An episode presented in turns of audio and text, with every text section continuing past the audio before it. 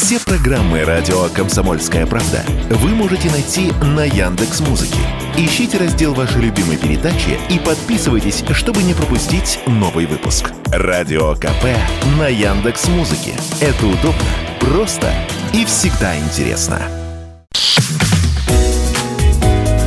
Здоровый разговор. Всем привет, это «Здоровый разговор» в студии Мария Баченина. Вам наверняка всегда было интересно, что вводят в вену для того, чтобы человек отключился. И чем отличается одна анестезия от другой и вообще, как так, нас режут, а мы себе спим. Обычно используют два препарата – опиоид и миорелаксант. Из опиоидов часто используют фентанил. Это препарат по силе действия в 100 раз сильнее морфина. Спинальная анестезия.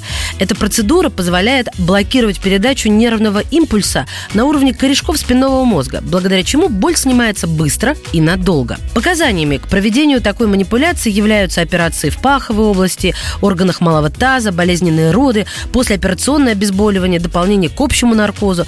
Тем не менее, какая анестезия предпочтительна, ну, например, для беременных?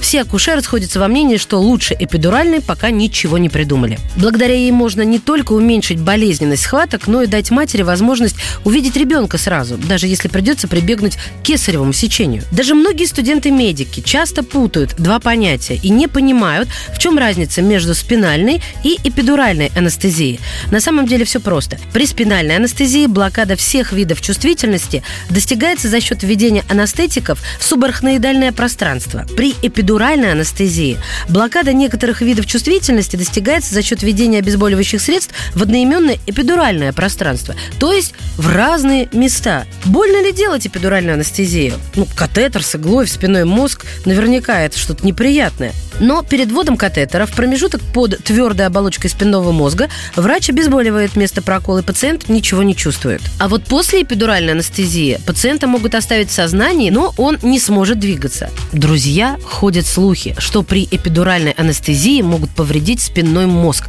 и результат – паралич. Ну, вы действительно считаете, что с такими осложнениями этот вид анестезии был бы самым популярным?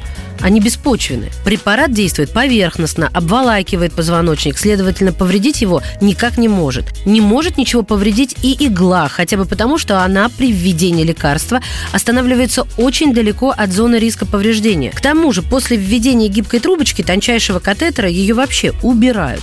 Теперь местная анестезия. Она позволяет обезболить место операции, провести множество хирургических манипуляций. Местную анестезию обычно используют для маленьких вмешательств, ну, таких как удаление зубов, проведение инъекций, ушивание ран и так далее. Одним из основных преимуществ местной анестезии является то, что она очень безопасна. Большинство препаратов, которые используются для проведения этой процедуры, не оказывают негативного воздействия на организм. Что чувствует человек при местной анестезии? Пациент обычно чувствует первый укол, а потом боль замещается ощущением напряжения. Но это легко перенести.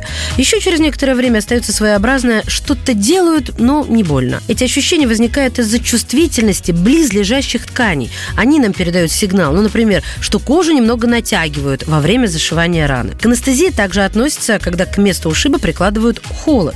Причина заключается в том, что холод способствует сужению кровеносных сосудов, и это уменьшает и отек, а также снимает боль. Более того, при прикладывании холода на поврежденную поверхность снижается вероятность появления гематом. Помимо этого, способность холода замедлять обмен веществ в тканях способствует сохранению анестезии, используемой в большинстве случаев для снятия боли. Берегите себя.